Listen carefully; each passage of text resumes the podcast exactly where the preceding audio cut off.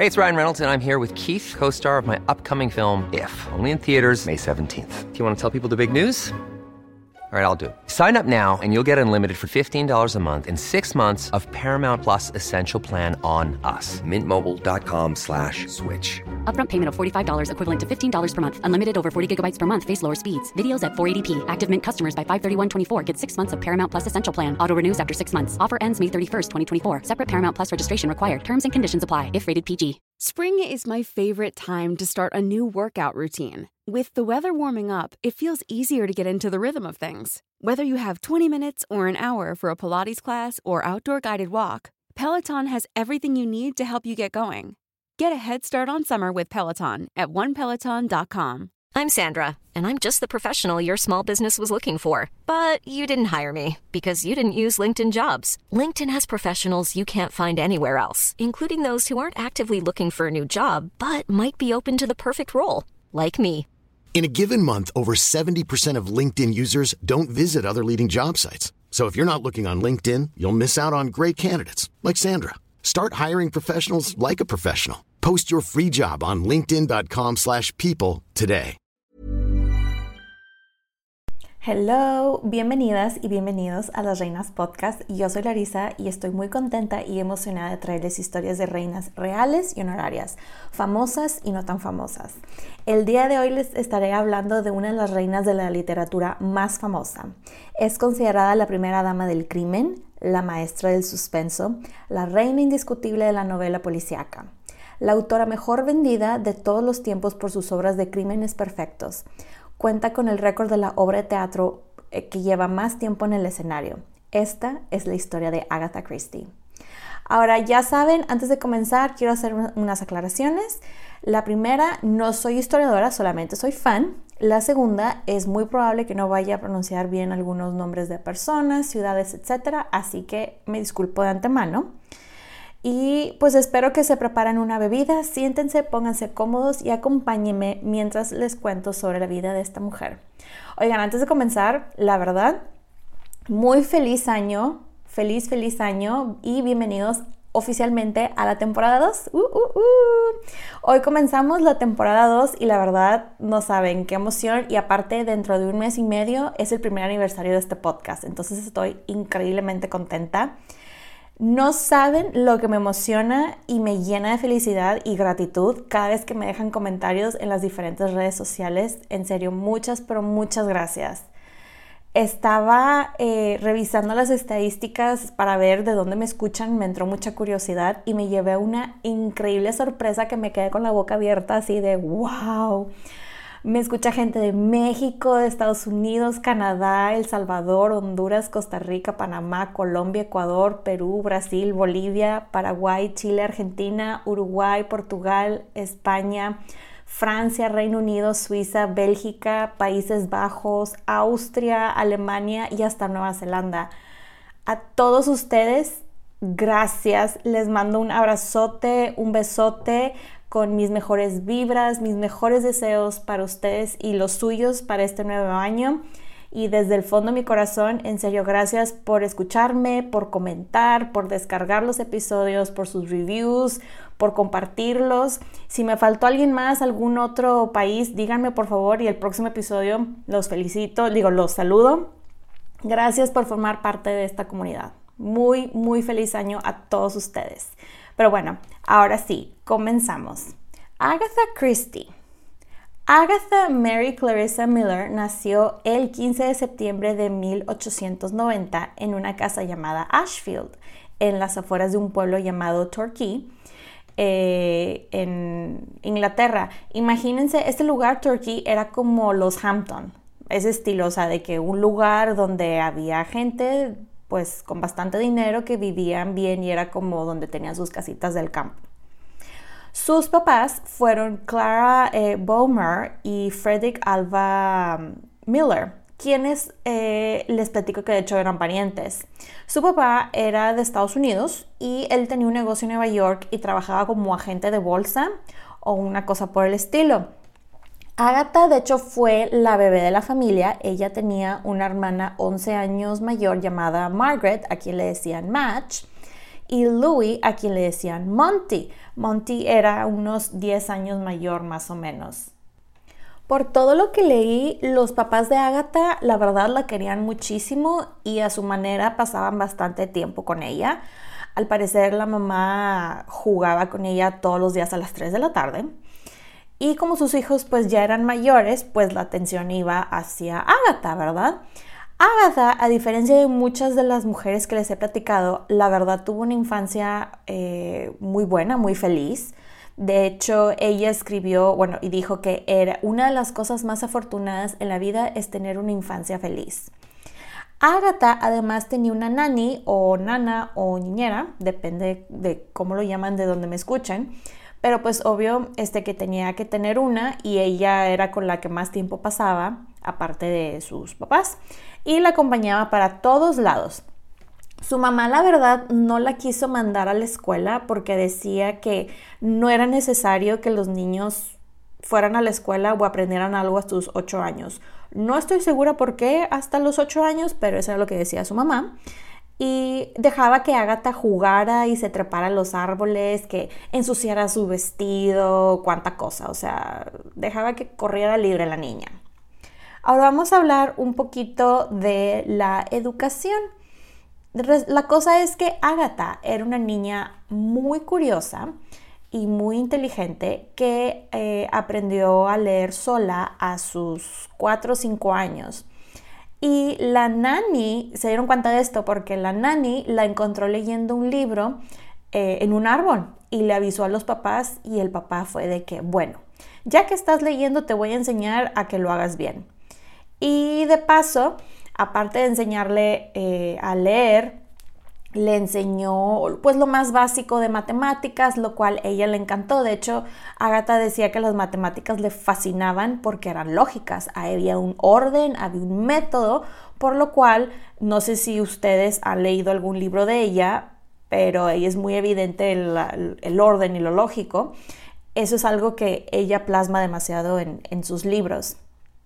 Su casa de Ashfield estaba llena de libros, ya que el papá le encantaba coleccionar libros y se los prestaba y ella le encantaba estar agarrando libros y aprender, la verdad, le encantaba estar leyendo, la encontraban leyendo en diferentes partes de la casa, en el patio, todas partes. Ahora, antes de continuar con su historia, algo que me gustaría comentar de ella es que Agatha era una persona muy tímida le costaba socializar de chica, ¿verdad? Y todo esto fue porque como la mamá la tenía, no la metió a la escuela ni nada, sino hasta más grande, pues le, fue algo que no aprendió de chiquita y le costó bastante como adaptarse al, al principio. Y realmente nada más hablaba con sus papás y con la nani. Entonces, imagínense de hablar con tres personas a hablar con muchas, fue así como de que, ¿qué? ¿Qué está pasando? ¿Y qué hago? Y así, entonces, pero bueno. Ahora sí, continuando con su historia, cerrando este paréntesis, su mamá siempre le impulsaba este, a que fuera creativa, le decía, o sea, si quieres escribir, escribe, mijita, este, y eso formó un bond, un lazo muy bonito entre ellas. La señora no la obligó, gracias a Dios, la verdad, a que aprendiera a bordar. Creo que es la primer mamá que escucho en todas estas historias que no obligó a la hija a que aprendiera a bordar, ni tejer y esas cosas. Este, pero, este, o sea, la señora la dejaba hacer, pero Agatha fue la época en que se obsesionó con los libros de asesinatos y policías y cuánta cosa. Su papá empezó a tener problemas económicos y para remediar la situación tuvieron que rentar su casa en Turquía y se fueron a vivir a Francia.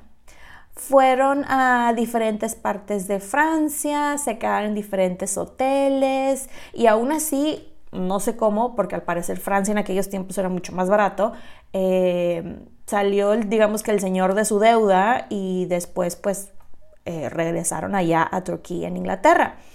Eh, cuando Agatha tenía 11 años, su papá falleció de un ataque al corazón fulminante y las cosas quedaron un poco inestables económicamente hablando para ella y su mamá.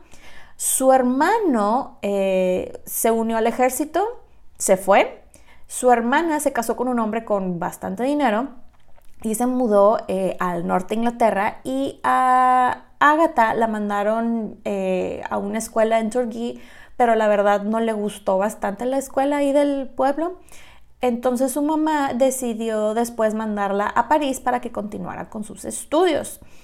De hecho, ella dijo que cuando su papá murió, que ellas, como e, solamente estaban ella y su mamá, que realmente ya no eran una familia porque faltaba mucha gente de dicha familia. Eh, continuando con su historia, les quiero eh, contar dos fun facts de Agatha que voy a llamar a esta sección Agatha en París. El primero es que ella tocaba el piano bastante bien y cuando estuvo estudiando en París pues recibió aparte clases de canto y la verdad es que era bastante buena, que hasta consideró ser cantante de ópera, pero le llevaron a alguien experto supuestamente para que la evaluara y cuando la persona, esta experta, la evaluó, le dijo algo así como, o sea, cantas bien, pero de corista, no de, no de solista. Y ella así de, ah, bueno, ok, está bien. Y Agatha, como pues era muy introvertida, se ponía muy nerviosa frente a un público, tampoco pudo considerar una carrera como pianista, aunque tocaba muy bien. Y esto lo dijo, lo, lo dijo hasta su segundo esposo, que tocaba muy bien el piano. El segundo fun fact de Agatha en París es que cuando ella estuvo ahí, este, ella dijo que nunca no le gustaba la Torre Eiffel, lo cual es una risa ahorita porque creo que la Torre Eiffel es, el, es lo más icónico de Francia, ¿no? O de París al menos. Pero ella, no, no me gusta. Y digo, para el tiempo que Agatha estuvo en París, realmente la Torre Eiffel no tenía casi nada de tiempo de, de pues estar, ¿no? Eh, y eso fue en su momento un tema increíblemente controversial eh, con todos los parisinos. Cerrando este paréntesis de Agatha en París, em, ella empezó a escribir cuentos en su adolescencia como The Call on the Wings, que en español es La llamada de las alas, eh, The House of Beauty, La casa de la belleza en español, y The Little Lonely God, El pequeño dios solitario, que estos cuentos de hecho los pueden encontrar y comprar. Este, si gustan, están disponibles eh, en el internet en diferentes partes. Y en el caso de La Casa de la Belleza, este después, eh, es, ese libro después lo terminó, bueno, el cuento lo terminó y lo llamó The House of Dreams, que en español es La Casa de los Sueños. Estos, de hecho, estos cuentos ella los envió a revistas para ver si los publicaban, pero todo el mundo fue de que no, y algo que tengo que decir muy admirable en Agatha es que aún de adolescente ella no se desanimaba cuando recibía rechazo. Digo, ella no tenía la meta de ser escritora, era simplemente algo que a ella le apasionaba eh, y creía que era bastante buena. La verdadera meta de Agatha, como la de la mayoría de las mujeres de su época, era conseguir marido, casarse, tener una familia.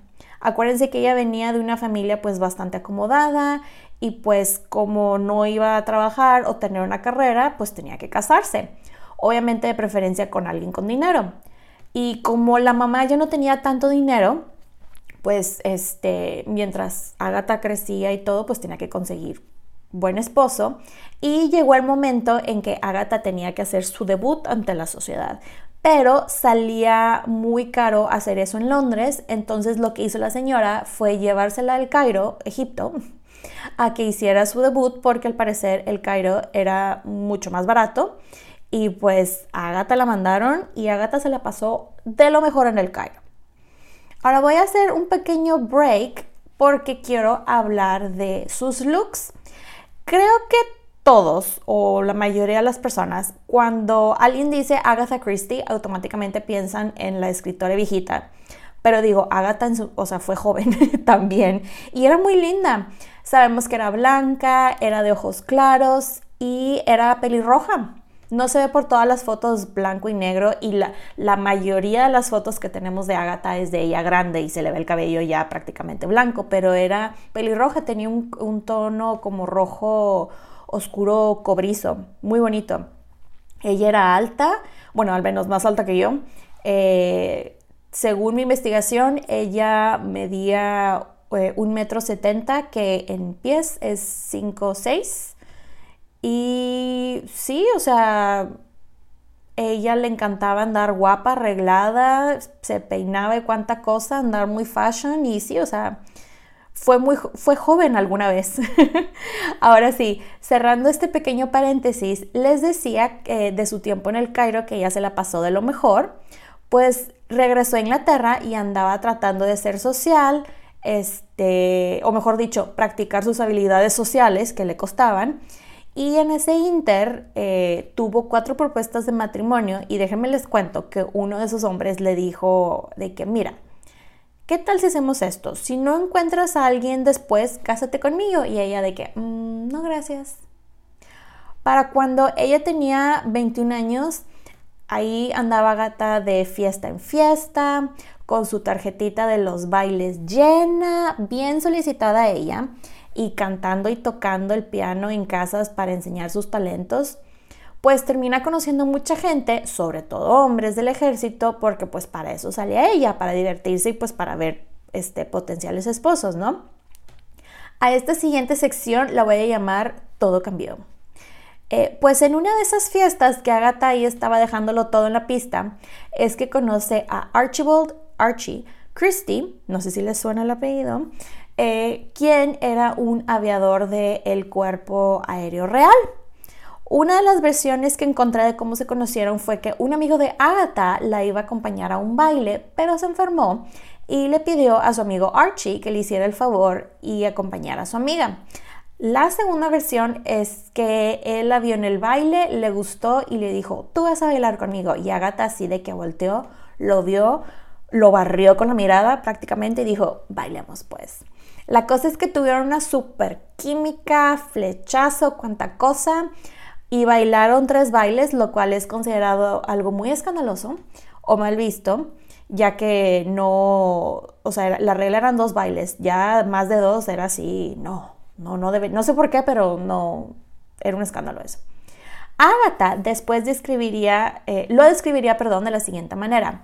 Archie era alto, guapo, con un cabello rizado perfecto una interesante nariz y un aire de confianza despreocupada. He visto fotos de Archie, no sé exactamente qué define ella como una interesante nariz, pero bueno, le creemos a Agatha con lo de la interesante nariz.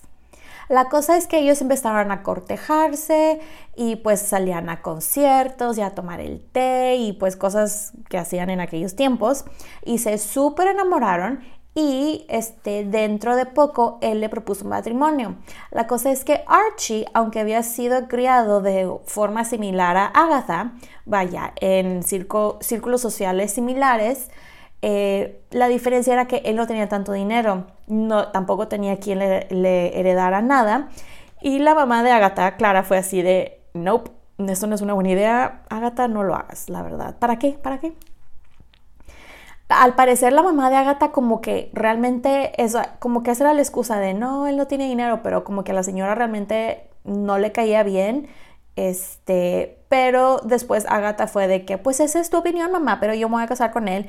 Y digo, fue lo que terminó haciendo después. Pues lamentablemente llegamos a la Primera Guerra Mundial eh, y en agosto de 1914 a Archie lo mandan a Francia y logró mantenerse vivo porque era un muy buen piloto y hasta de hecho le dieron una medalla en reconocimiento por sus esfuerzos de la guerra y todo eso. La cosa es que unos días antes de Navidad a Archie le dan permiso a que regrese a su casa pues a pasar las fiestas y llegó directo a ver a Agatha y decidieron casarse. Se casaron de forma apresurada y en secreto el 24 de diciembre en una iglesia en Bristol. Eh, al parecer, Agatha se casó de morado ya que era el vestido que tenía porque no sabía que se iba a casar. Eh, según lo que encontré, eh, sacaron al pastor de una casa, como que el señor le habían invitado al té y fue de que acompáñeme, pastor, ándale, para que me case, gracias. Le pidieron al organista que estaba practicando para el servicio navideño que les hiciera el favor y tocar en la ceremonia y hacía personas al azar, así random en la calle, de que puede ser mi testigo, por favor, gracias. Y así, así fue la ceremonia.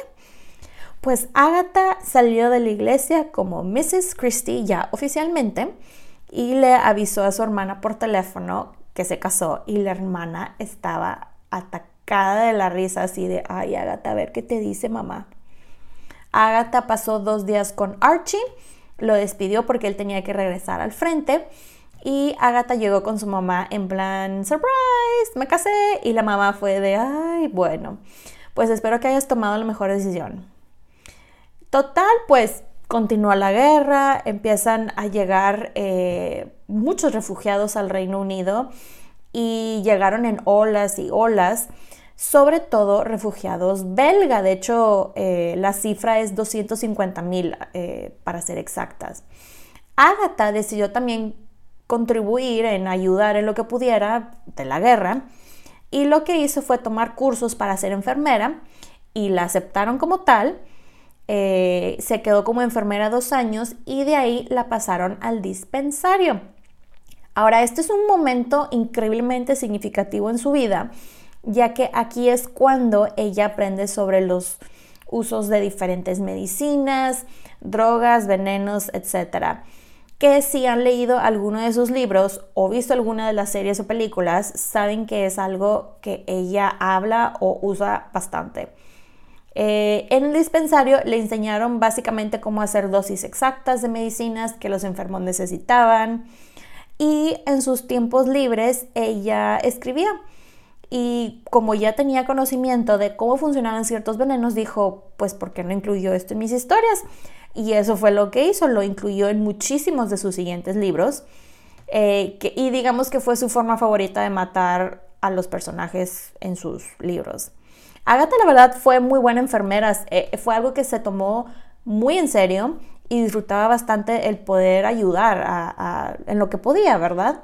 Ella después dijo, desde el principio disfruté de ser enfermera, aprendí rápido y me pareció una de las profesiones más gratificantes que se puede tener. Como les dije, ella en sus tiempos libres eh, de enfermera, pues escribía entre sus turnos y su hermana la había retado a que escribiera una novela y pues se puso a trabajar en ellos y como ya traía algunas ideas con todo lo que había aprendido como enfermera, eh, como lo que les dije, de usar venenos como arma, pues empezó a mejorar, entre comillas, su método de escritura.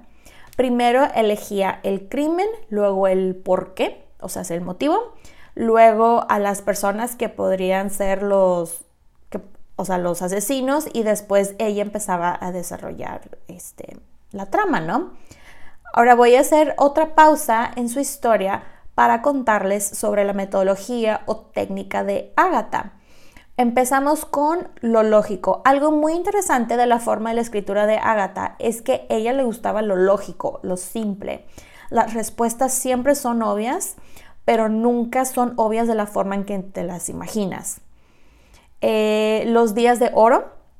Ella hablaba o describía un Reino Unido con mucha opulencia, de grandes y lujosas casas, un estilo de vida que con las guerras desaparece. Y esto, de hecho, es después parte de su éxito, ya que pues la gente de cierta manera añoraba esos días dorados y le gustaba leer libros de Agatha para acordarse. Otro ejemplo que les puedo dar de esto, si alguna vez han visto la serie de Downton Abbey, por ejemplo, en las primeras temporadas, ya cuando pasa la Primera Guerra Mundial, es un super cambio en el estilo de vida de ese tipo de familias. Hagan de cuenta que es esto. El tercer punto de la técnica de Agatha que quiero hablarles es el lenguaje simple. Ella usaba un lenguaje bastante simple y era tan buena describiendo situaciones o lugares que realmente para el que, el que está leyendo su libro nunca era necesario que el lector tuviera conocimiento previo de lo que, de lo que estaba leyendo para poder entender sus libros, que eso fue algo que la puso aparte, digamos, eh, de los otros libros similares a ese género. Otra cosa de la técnica de Agatha son los buenos diálogos. Algo que también caracteriza la mayoría de sus libros son los diálogos entre los personajes, ya que de esa manera es como ella logra describir muchísimo, muchísima de la trama de los libros. Ella era bastante inclusiva y, digo inclusiva en el sentido que ella describía e incluía a todos. Mucha gente de la clase alta ni siquiera volteaba a ver a los sirvientes y Agatha observaba absolutamente todo y le gustaba incluir todo. Incluso hasta ella misma decía que en las fiestas se ponía a ver como las interacciones entre las personas, los comportamientos y eso le sirvió bastante de inspiración para sus libros. Y por último, el detective. Esta era la parte central del plot. Ella básicamente creó dos detectives, uno que fue inspirado en los refugiados belgas que conoció, el famosísimo y legendario Hercule Poirot, o sea, Hércules Poirot, y la señorona Miss Jane Marple, quien fue inspirada en su abuela. Ahora les cuento que Poirot eh, salió en 33 libros y 54 de sus cuentos y Agatha la verdad plasmó parte de su personalidad en él, como el sentido de justicia, por decirlo de esa manera, y que pues hay que proteger a gente inocente. Eh, Poirot, la verdad, es bastante open-minded y que puede entender el por qué a veces la gente hace lo que hace, ejemplo, matar. Y creo que algunos de los ejemplos que les puedo dar de la personalidad de este personaje, va la redundancia, es el libro El de asesinato del, del Orient Express. No sé si han leído el libro o han visto las películas, etcétera, pero ahí creo que pueden ver varios de estos ejemplos eh, que les estoy diciendo. Ahora sí, eh, continuando con la historia de Agatha, cerrando este paréntesis, en 1918 Agatha envió un manuscrito a distintas editoriales eh, y nadie le había dicho nada. La guerra en eso se acaba, Archie regresa y pues les digo, mientras estaba esperando noticias de las editoriales, que aún no le decían nada, ella se entera que eh, estaba embarazada, que iba a ser mamá y el 5 de agosto de 1919 nació su hija Rosalind Margaret Clarissa Christie. Pues resulta ser que tiempo después del nacimiento de su hija recibe noticias de su manuscrito y este, la noticia de seis diferentes eh, editoriales fue de que no. Pero una eh, de las editoriales le dijo que sí y en 1920 su primer libro, The Mysterious Affair at Styles, que en español es El misterioso caso de Styles, fue publicado. Este libro fue un super hit y obtuvo muy buenos comentarios, muy buenas reseñas de diferentes periódicos y todo. Les cuento que Agatha por este libro recibió 25 libras esterlinas, lo cual pues era bastante dinero en aquella época, pero pudo haber ganado mucho más. La verdad es que ella se emocionó, no leyó bien el contrato con la editorial porque se comprometió a escribir 5 libros más por muy poco dinero. La verdad es que le estafaron. Y hablando sobre Agatha y sus deals con editoriales, este, voy a hacer otro mini paréntesis. Les cuento que Agatha acabó los libros con los que se comprometió con esta editorial y se consiguió otro agente, un señor llamado Hughes Macy, con quien se quedó hasta que murió. Y gracias a él conoció a William Collins, que no sé si le suena el apellido Collins, de la famosísima eh, editorial Harper Collins. Bueno, pues ellos juntos publicaron el resto de los libros de Agatha y aquí fue cuando Agatha realmente empezó a ver dinero, a diferencia del otro deal que tenía. O sea, y Adicionalmente, Agatha y William se hicieron súper amigos y de hecho hay hasta cartas, sobrevivieron cartas que le escribió Agatha William en donde le dice de que no estés cambiando la estructura al menos que yo haya escrito algo mal, ¿ok? No le cambies el orden a los enunciados, sobre todo si es una conversación. Y William de que, ok, sí está bien, lo que tú digas, confío en ti. Eh, Archie, su esposo, no le estaba yendo tan bien en el trabajo, aunque sí trabajaba, pero digamos que le pedía que siguiera escribiendo por el dinero. Archie la verdad es un personaje, por todo lo que leí de él, no era necesariamente un mal hombre, pero no era el mejor esposo para ella y desafortunadamente, aunque bueno, en aquellos tiempos no se sabía, Archie sufría de PTSD, de este, pues estaba traumado por la guerra, por todo lo que vio, hizo, etcétera y estaba muy depresivo, pero aparte ahora no era ni siquiera para leer los libros de su esposa, no sé. Yo la verdad no soy muy fan de Archie, la verdad, pero bueno. Pues este, resulta ser que llegamos a 1922 y Agatha y Archie se van de rol por el mundo, se van de viaje y dejan a su hija Rosalind de tres años en Inglaterra con la mamá de Agatha y la hermana. La razón de este viaje era por el trabajo de Archie. Lo contrataron por un año eh, y eh, le tocó viajar y Agatha decidió acompañarlo porque su mamá le dijo que si ella no iba con él, él la iba a olvidar y que él tenía derecho a voltear el ojo para donde quisiera, lo cual se me hace un muy mal consejo, no sé ustedes, eh, pero bueno. Agatha, la verdad, ese año que estuvieron fuera, fueron por todas partes, se la pasó de lo mejor, pero su relación con su hija se vio bastante afectada ya que pues se fueron bastante tiempo y ya cuando llegó pues la niña no los conocía, o sea, le costó bastante reconectarse con su hija. Les cuento que entre 1922 y 1925 Agatha publicó seis libros más de detectives que fueron muy exitosos.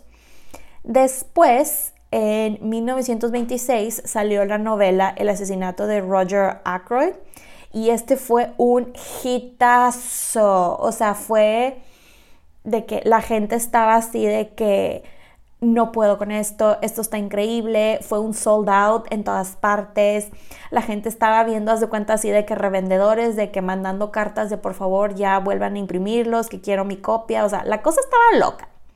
Su nombre y el libro estaba, o sea, su nombre Agatha Christie y el, y el nombre del libro estaban en todos los periódicos, este, y ya su nombre ya estaba en un público muchísimo más grande. Aquí, de hecho, es cuando la coronan como la reina indiscutible de la novela policíaca. Eh, le estaba yendo pues bastante bien a Agatha económicamente, ella estaba apoyando a su familia. Eh, no estaba, ya con, con estos hitazos ya estaba ganando un poco más, pero digo, no era la única que estaba trabajando en su casa, ¿verdad? Eh, y ella pues la verdad dijo, me está yendo muy bien, soy una mujer exitosa, independiente, estoy casada con el amor de mi vida, estoy muy enamorada. Este, uno puede decir que, que lo tiene todo, ¿no? Pues les cuento que lamentablemente la burbuja de la felicidad de Agatha se rompió. Eh, antes de continuar con la historia, les cuento que en este punto estamos en 1926, pero unos años antes, en el 24, ella y Archie se mudaron a un pueblo llamado Sunningdale porque su querido esposo Archie quería jugar golf, un deporte que Agatha la verdad no le gustaba nada. Y de hecho ella se llamaba la viuda del golf, con decirles, porque eh, Archie se la vivía ahí en el campo de golf. Y ella se vivía encerrada escribiendo eh, como si fuera una máquina, ¿no? Así de órale, y escribe y escribe y sacando libro, sacando libro. Pues resulta ser que en ese año, 1926, el 25 de abril, la mamá de Agatha muere y esto pues la afecta demasiado y entra en un estado muy depresivo, Agatha. Archie estaba en ese momento fuera de Inglaterra eh, porque según él estaba trabajando y Agatha estaba con la hija se, eh, Agatha se lleva a su hija a Turkey, a la casa de eh, Ashfield, Ashfield perdón, a arreglar las cosas de la mamá, ¿no? Y Archie regresó a Inglaterra y todo, y en vez de acompañarla a, pues, acompañarla en el duelo, ¿no? Estar con ella, apoyarla y aparte acompañarla en todas las cosas que tenía que hacer, arreglar, limpiar, tramitar, etc. Él se rehusó a verla era así de, ay, no, estás triste, no, no puedo contigo. Con decirles que Agatha en este momento de su vida casi ni comía y no podía dormir por la depresión. Y cómo les explico que Archie se iba a jugar golf en vez de, oye, ya comiste, de estar con ella y apoyarla, pero bueno. La cosa es que después de este terrible golpe y la depresión en la que estaba Agatha por la mamá y todo, pues llega Archie con Agatha y le dice, oye, tenemos que hablar. Y ella de que, ¿qué pasó? Y le confiesa que se enamoró de una mujer llamada Nancy Neal, de 26 años, más joven que Agatha, que conoció mientras jugaba golf y que quería casarse con ella. Y pues que como se quería casar con ella, pues se tenían que divorciar.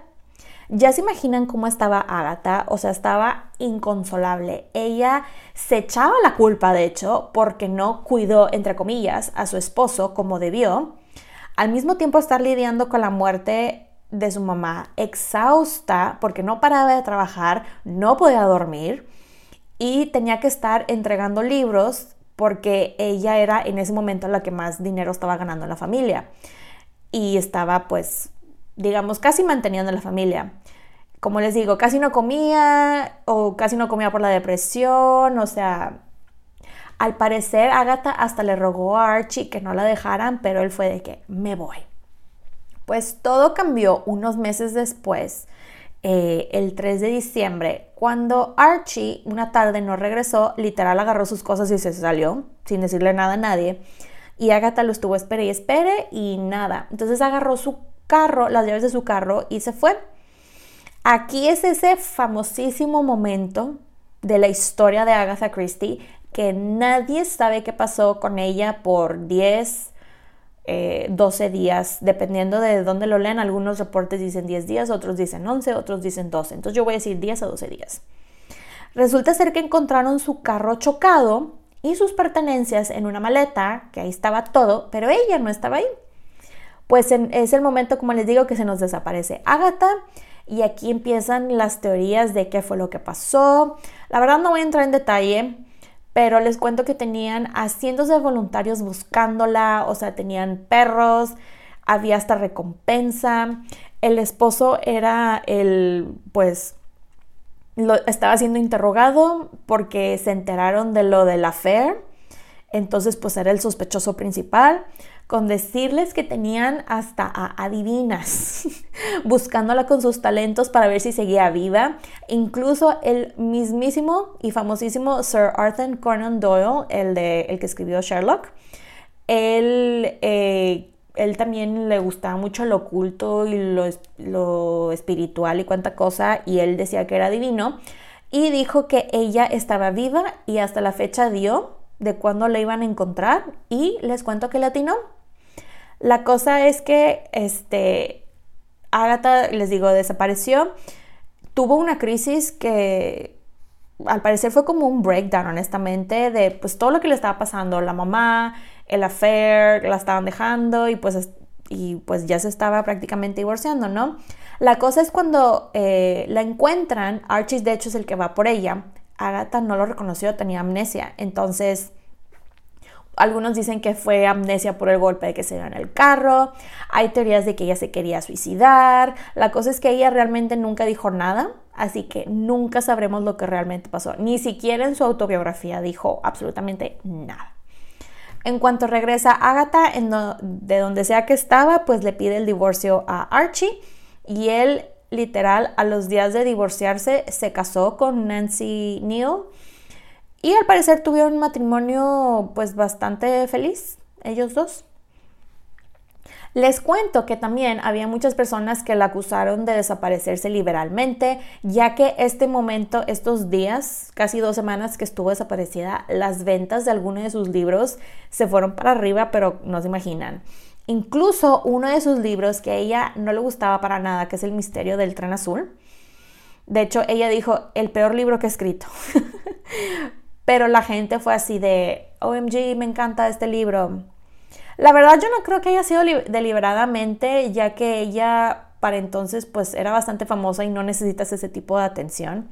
Pero, y genuinamente, nunca le gustó la atención. Pero bueno, con tanta cosa, ella ya divorciada y todo, pues quedó como madre soltera. Y esta vez pues era la única que estaba ganando dinero. No le estaba yendo tan bien económicamente, así que tenía que seguir, eh, seguir escribiendo. Y con tanta cosa que o sea, que estaba pasando, pues su salud mental, etcétera, se sentía muy bloqueada. Así que dijo, yo necesito un break, necesito recuperar mi creatividad, ya sé qué voy a hacer. Pues resulta ser que en 1928 ella decide irse a Bagdad a ver a sitios, a ver sitios, perdón, arqueológicos y se unió a una expedición liderada por Sir Leonard uh, Woolley quien estaba dirigiendo a la gente del British Museum y de la Universidad de Pennsylvania. Todos ellos iban en camino para eh, Ur, bueno, Ur of the Chaldees, creo que se pronuncia, es en Irak. Eh, Agatha llegó bien emocionada a bordo del Orient Express, esto después este lugar ya saben que sirve de inspiración para uno de sus libros más famosos. Resulta ser que cuando llega, la esposa de Sir Leonard Woolley era una señora llamada Lady Catherine. Ella era súper fan de Agatha, o sea, la vio y fue de, tú eres Agatha Christie, OMG, tipo acá fangirling mal plan. Y le da un tour super VIP de Ur. Y aquí vamos a entrar en la sección El amor 2.0. Pues les cuento que Agatha se la pasó de lo mejor dando el rol por zonas arqueológicas y se regresa a Inglaterra y al año, año y medio eh, siguiente, Lady Catherine la invitó de nuevo y aquí es cuando su vida cambia ya que conoce a Max Mallowan, quien era uno de los asistentes arqueológicos de eh, Wolsey. Pues resulta ser que en la excavación de 1929-1930 en ese inter, eh, Lady Willy le pide a Max que llevara a Agatha de regreso a Inglaterra en el tren el del Orient Express y pues él la llevó y ellos ya tenían tiempo de conocerse y se llevaban la verdad muy bien y se enamoraron. De hecho hay, hay un registro que Max dijo que él se enamoró de ella porque era como muy libre, que un día estaba haciendo así como que mucho calor y ella se quitó la ropa y se quedó como en su ropa interior y se metió al río y ahí fue cuando supo que era la indicada y fue así de, ok Max. La cosa es que ellos se enamoraron, este, pero Agatha trató de llevársela pues tranquila porque pues eh, no sé si les conté la parte que Agatha tenía 40 años y Max tenía 25, 26. Eh, pero pues eso de llevárselo tranquilo, la verdad, les duró muy poco ya que a los meses se casaron. Agatha de hecho dio como consejo eh, el siguiente, y cito, Cásate con un arqueólogo. Cuanto más vieja te hagas, más encantadora te encontrarás. Max, la verdad, les diré, por todo lo que leí, él estaba bastante involucrado en su vida. Nunca le molestó el hecho que ella era mayor, que no iban a tener hijos, que era algo que Agatha era de que estás, o sea, pero estás seguro porque eres mucho más joven y él de que yo no quiero tener hijos, yo quiero estar contigo y ella, ah, bueno. Max al parecer eh, se involucró bastante en la vida de su hija, bueno, lo que pudo porque este, después se van de viaje por bastante tiempo. Apoyaba bastante a Agatha que escribiera y hasta le daba ideas y él de hecho cuando empezaron a, cuando le empezó a cortejar, mejor dicho, él estando en Irak, no sé cómo le hizo porque no creo que tantas cosas llegaran a Irak así, mandó traer sus libros y se puso a leerlos y tenía preguntas, comentarios, observaciones, cuánta cosa, o sea, Max estaba involucrado. Fun fact eh, de Max es que Max también era un autor publicado. Digo, él escribió libros relacionados a la arqueología. Este, o sea, eran libros más para un público más académico, pues, pero digo, también era escritor. Pero bueno, continuando con la historia, ellos se fueron de rol por el trabajo de Max a Siria, a Irak, a Pakistán, Egipto. Y les cuento que de hecho hay varias fotos de Agatha en las excavaciones, bien emocionada, bien participativa pasándosela de lo mejor, ahí en la tierra, en los diferentes desiertos. Pues todas estas aventuras en todos estos lugares que iba visitando, pues la estaban llenando a la mujer de muchísima inspiración. En 1934 ella sacó el famosísimo El asesinato en el Orient Express. En 1936 sacó El asesinato en Mesopotamia y en 1937 sacó Muerte en el Nilo. Que les cuento que este libro, el, de Muerte en el Nilo, fue uno de sus favoritos de forma personal. Y fue estos fueron de los más exitosos que ella eh, tuvo. Bueno, y sigue, técnicamente, siguen siendo los de los libros perdón, más populares de Agatha. Después, eh, Agatha termina vendiendo eh, la casa de su infancia, está Ashfield, en Turquía, y ella y Max se compran una que llaman Greenway, que de hecho estaba en las afueras, cerca de donde ella se crió, que la verdad parece de las casas que salen en las series y películas de sus libros. Está hermosa esa casa. De hecho, les cuento que esta casa fue donada al National Trust del Reino Unido por sus familiares y actualmente es un museo que de hecho pueden visitar. Donaron de hecho todos los muebles que están en la casa, que eran cosas de Agatha y esta casa adicionalmente sirvió de inspiración para el libro Dead Man's Folly, que por alguna razón en español se llama El templete de Nace House. Y ahí mismo, en esa casa, eh, filmaron el episodio de ese libro eh, de la serie de Poirot de el canal de Acorn TV, not sponsored. Eh, está, está hermosa esa casa, la verdad. Todo iba bien para Agatha, pero lamentablemente llegamos a la Segunda Guerra Mundial y pues las cosas, digo, no solamente cambiaron para ella, cambiaron para el mundo. Y Max al inicio de la guerra se metió, con, eh, se metió en la guardia interior pues para ver cómo ayudaba. Y Agatha se volvió a meter de enfermera. Aquí aprovechó y se actualizó con todas las nuevas medicinas, drogas, técnicas, etc. Eh, lo cual también obviamente le sirvió de inspiración para sus futuros libros. Y fue voluntaria en el hospital eh, University College. A ellos les quitaron eh, su, casa Greenway, la que les acabo de contar, que está bien bonita, para usarla como hospital. Y nuevamente voy a usar la serie de Downton Abbey como ejemplo de cuando eh, a ellos les quitan su casa, que la hacen hospital. Y Agatha eh, y Max, que todavía no se iba, se mudaron a Londres. Aquí Max, después, como él sabía árabe, porque pues, él había, había vivido bastante en Medio Oriente, eh, el Ministerio Aéreo lo envió como agente de comunicaciones y lo mandaron a Libia y a diferentes partes del Medio Oriente durante la guerra. Agatha se quedó en Londres, sola, extrañando a Max, y entre sus largos turnos en el hospital se la pasaba escribiendo y escribiendo, y la cosa es que ella estaba súper inspirada. Que les cuento que en lo que duró la guerra, o sea, de 1939 a 1945, ella escribió 17 libros, lo cual no sé ustedes, pero la mujer estaba muy inspirada. La cosa es que Agatha quería hacer algo diferente porque siempre escribía de Poirot y ella la verdad ya quería jubilar a Poirot, pero no la dejaban. Y a ella la verdad no le convenía ya que pues de esos libros venían sus ganancias. Y cómo se sentía frustrada por no poder jubilar, entre comillas, a Poirot, eh, retomó un personaje que había empezado a desarrollar desde los años 20 y este personaje fue la famosísima Miss Jane Marple. Fun fact, les cuento que este personaje está inspirado en la abuela de Agatha y sus amigas, ya que la abuela era una mujer muy inteligente, muy lógica y le gustaba observar todo con un detalle impresionante de, o sea, todo lo que le rodeaba.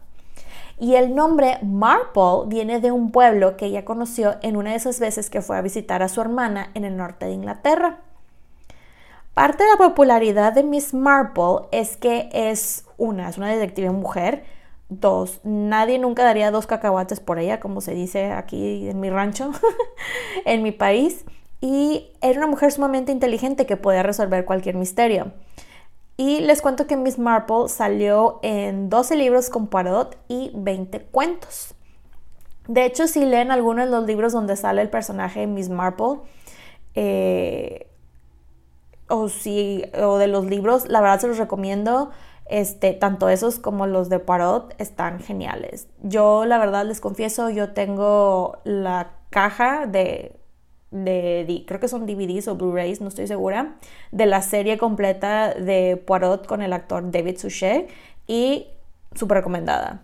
Y la serie, y pueden encontrar de hecho varios de esos en lugares tipo YouTube, etcétera. Están en diferentes idiomas, véanlos. La cosa es este, que se acaba la guerra y Max eh, regresa y les regresan su casa y ya por fin pues se pueden mudar a su casa en Greenway y Agatha ahí continuó escribiendo. Ahora, algo que me llamó mucho la atención de Agatha es que le preguntaban seguido que de dónde venía su inspiración, ¿no? Para tantos libros que ya llevaba y su respuesta, la verdad, me encantó. Ella dijo este, que la, eh, la solitud, la verdad, o sea, era su fuente de inspiración. Ella dijo, y cito, solo necesitas una silla, una mesa, una máquina de escribir y un poco de paz. Ya para 1950, Agatha era la J.K. Rowling de la época, la de Harry Potter, me refiero, eh, un fenómeno mundial, ya que había vendido en aquel entonces eh, más de 50 millones de copias de sus libros. Como ya era una autora establecida, decidió escribir obras de teatro y en 1952 se estrenó Mousetrap, que eh, la escribió para la Reina María, quien de hecho ella le pidió que le escribiera, o sea, le dijo, oye, ¿puedes hacer una obra así como que divertida? Y ella, ok, aquí está.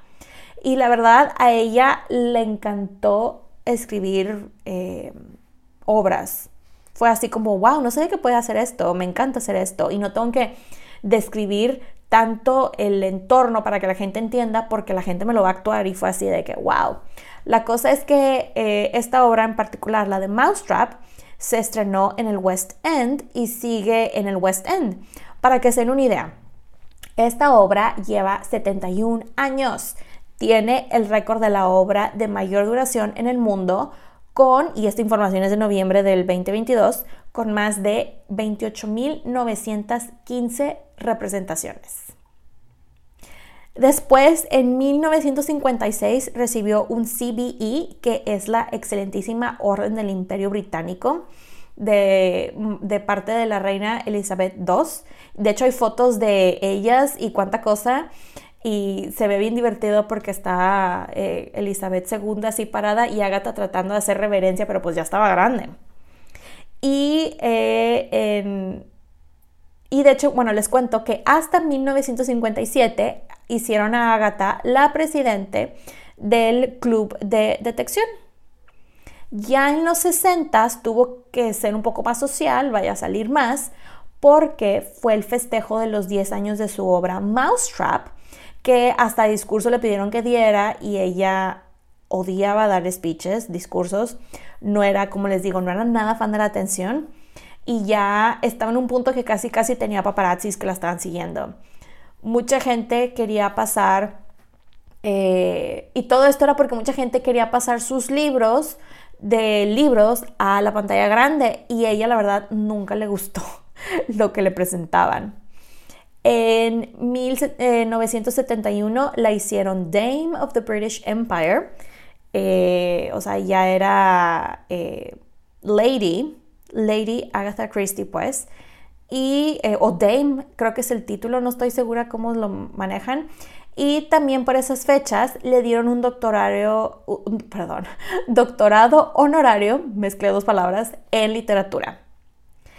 Como ya estaba más grande y su salud no era lo mejor, de hecho ella sufrió varios ataques de corazón, su hija autorizó la publicación del libro Curtain, que en español es El telón, en donde Poirot muere, ya que ella le había prometido a su mamá que ella tenía que vivir más que Poirot. Este libro, déjenme les cuento que cuando salió la gente estaba en shock, la gente estaba de que cómo es posible, fue un hitazo este libro. Y aparte, Agatha les cuento que había estado trabajando eh, más o menos unos 20 años en su propia autobiografía que saldría después que ella muriera. Fue el acuerdo que tenía con su hija. Eh, años después, en 1974, ella hizo su última aparición eh, pública en la noche del estreno de la versión teatral de Asesinato en el Orient Express. Y ya la verdad, para esas alturas, ella ya estaba en silla de ruedas. Esta siguiente sección la llamo El telón de Ágata. Pues al parecer, el día que murió, su esposo la estaba empujando en su silla de ruedas y ella le dijo, detente, y agarró la mano de Max y le dijo, ya me voy con mi creador. Y ese mismo día, el 12 de enero de 1976, a sus 86 años, Agatha murió en su casa en Londres por causas naturales. Esa noche les cuento que todos los teatros del West End bajaron las luces en su honor. La cosa es que después eh, de su muerte, pues empezaron a publicar eh, su autobiografía y otros tres libros adicionalmente. Pues ya llegamos al final de, esta historia y vamos a la sección llamada legado. Pues como se imaginan, nos dejó un extenso legado Agatha. Eh, aquí las cifras de lo que les voy a decir van a variar dependiendo de cómo clasifican, pero pues más o menos es esto.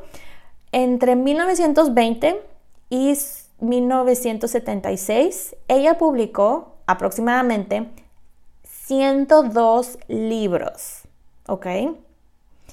Estos 102 incluyen 66 novelas de misterio policíacas, algunas poesías, colecciones de cuentos y colecciones de no ficción.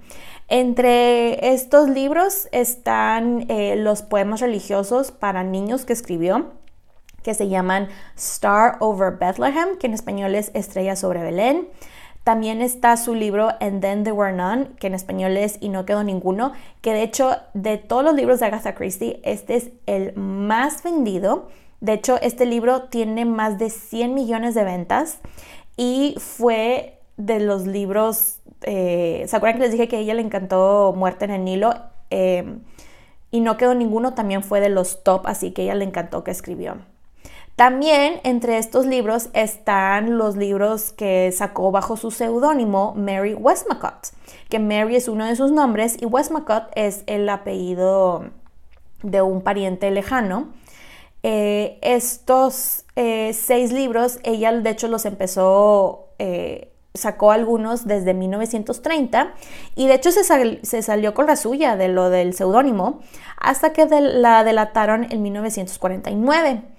Estos libros son novelas románticas, entre comillas, pero la verdad es que no tienen finales muy bonitos. De hecho, aquí mucha gente dice que realmente puedes ver la personalidad de Agatha plasmada, ya que plasmó bastantes de sus traumas, su depresión, sus inseguridades, la complicada relación que tenía con su hija, entre otras tantas cosas que eh, cuenta en esos libros bajo el seudónimo de Mary Westmacott. Les cuento que sus libros han sido traducidos a más de 103 idiomas, que son 14 más que Shakespeare. Eh, para cuando ella murió, había vendido aproximadamente 300 millones de libros y en su momento fue la best seller de la historia, así, ever. Ella nunca, esto me pareció muy interesante, lo leí y me atacé de la risa. Ella, como les dije, realmente nunca probó o dio el visto bueno de ninguna representación de Poirot. De hecho, les cuento que la mayoría de las series y películas que han hecho de Poirot, de Miss Marple, etc., la mayoría las han hecho después de su muerte con la aprobación de sus familiares. Eh, de hecho, hay una anécdota muy divertida que ella eh, todavía estaba viva, esto fue en 1974, hicieron la película del asesinato en el Orient Express con un supercast que incluía al mismísimo James Bond, el famosísimo Sean Connery, a Ingrid Bergman, eh, a Lauren Bacall, a Vanessa Redgrave, entre otros tantos, y ella de que, mm, no sé quién es ese Sean Connery, no, no me gusta, no me gusta. o sea, ella dijo que no le gustó James Bond, que creo que ha sido, Sean Connery ha sido de los mejores James Bond, pero bueno. Actualmente, su bisnieto James Pritchard, quien es el presidente desde el 2015 de Agatha Christie eh, decidió darle un reboot a los libros del eh, famosísimo personaje Poirot y vienen muchas películas con este personaje. De hecho, ya sacaron la más famosa, que es el asesinato en el Orient Express, que la verdad, les voy a ser sincera, esa eh, última versión con eh, Kenneth Branagh no me gustó para nada. Y sacaron La muerte en el Nilo, que esa sí me gustó, está muchísimo mejor. Esa sale la actriz Gal Gadot, etc. Está muy cool por si la quieren ver.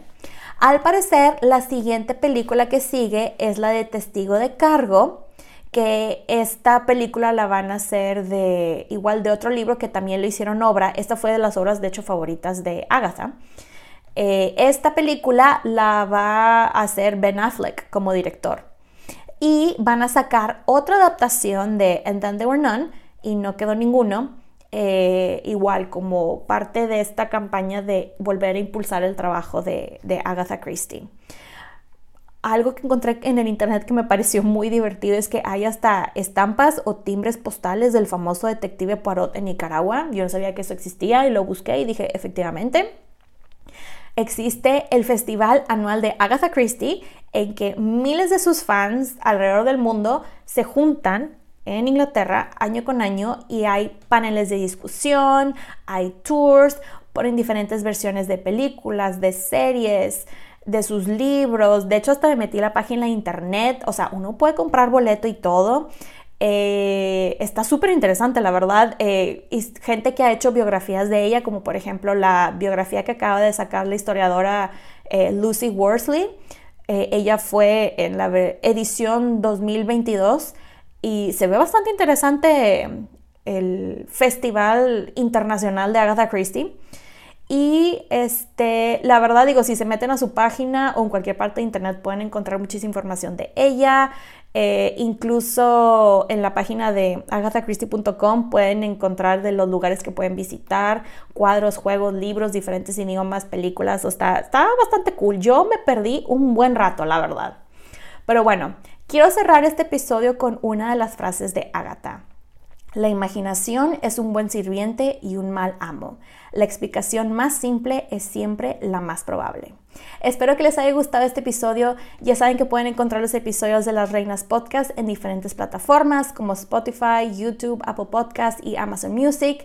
También están las diferentes redes sociales como arroba las reinas podcast en Facebook e Instagram y arroba las reinas en Twitter. Recuerden suscribirse, darle like, activar la campanita para recibir notificaciones, descargar los episodios y compartirlos. Ya saben que incluso pueden dejar su rating y review. Muchas, pero muchas gracias por escucharme eh, y por apoyar este podcast. Nos escuchamos en dos semanas. Bye.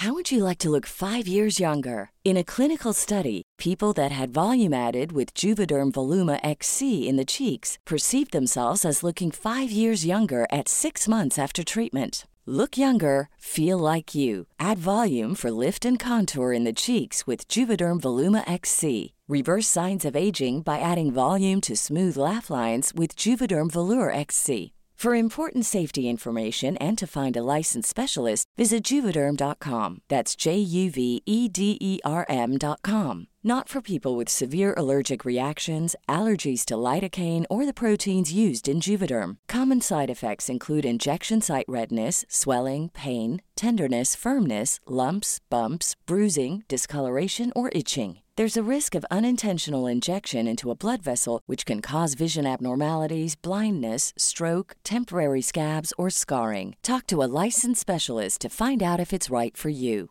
Hey, it's Paige DeSorbo from Giggly Squad. High quality fashion without the price tag? Say hello to Quince. I'm snagging high end essentials like cozy cashmere sweaters, sleek leather jackets, fine jewelry, and so much more. With Quince being 50 to 80% less than similar brands. And they partner with factories that prioritize safe, ethical, and responsible manufacturing. I love that. Luxury quality within reach. Go to quince.com slash style to get free shipping and 365 day returns on your next order. Quince.com slash style. Hey, folks, I'm Mark Marin from the WTF Podcast, and this episode is brought to you by Kleenex Ultra Soft Tissues, your ally to help tackle your allergy symptoms this season. I love the change of seasons, but nobody loves pollen and all those other things floating in the air that make you sneeze during this nice weather. Kleenex Ultra Soft Tissues are hypoallergenic and allergist approved, so fight back against watery eyes and runny noses without worrying about irritating your skin. For this allergy season, grab Kleenex and face allergies head on.